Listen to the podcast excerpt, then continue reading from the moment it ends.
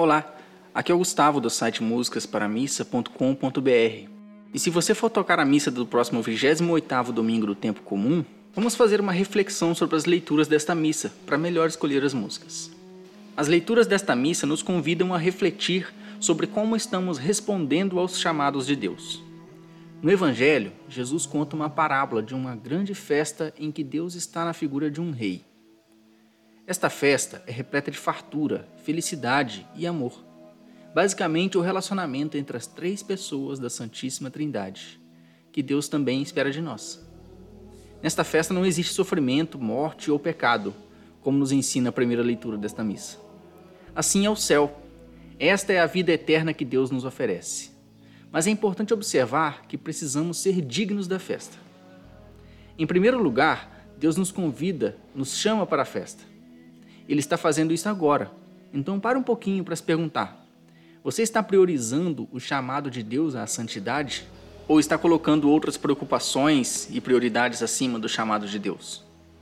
Você lembra do primeiro mandamento? Amar a Deus sobre todas as coisas. Observe que na parábola, o rei mandou os empregados fazer o convite.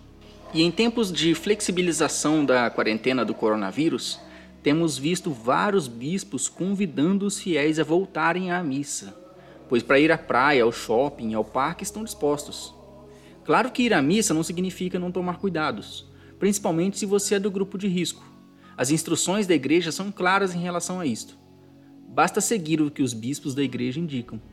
Se você é do grupo de risco, e o bispo disse para ficar em casa, fique em casa. Mas se não é do grupo de risco e o bispo convocou os fiéis à missa, coloque-se na posição dos primeiros convidados da parábola que Jesus contou. Você vai aceitar o convite para a festa ou vai fazer pouco caso? Além disso, não basta apenas ir à festa. Precisamos estar vestidos com o traje da festa. Ou seja, compromisso com o projeto de Deus, fidelidade ao primeiro mandamento precisamos estar vestidos com o traje da santidade.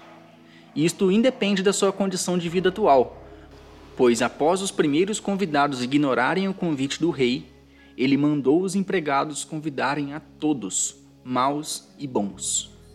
Todos somos convidados à festa do amor, mas precisamos aceitar o convite de coração e nos dignificar vestindo o traje da santidade. Agora faça a sua escolha.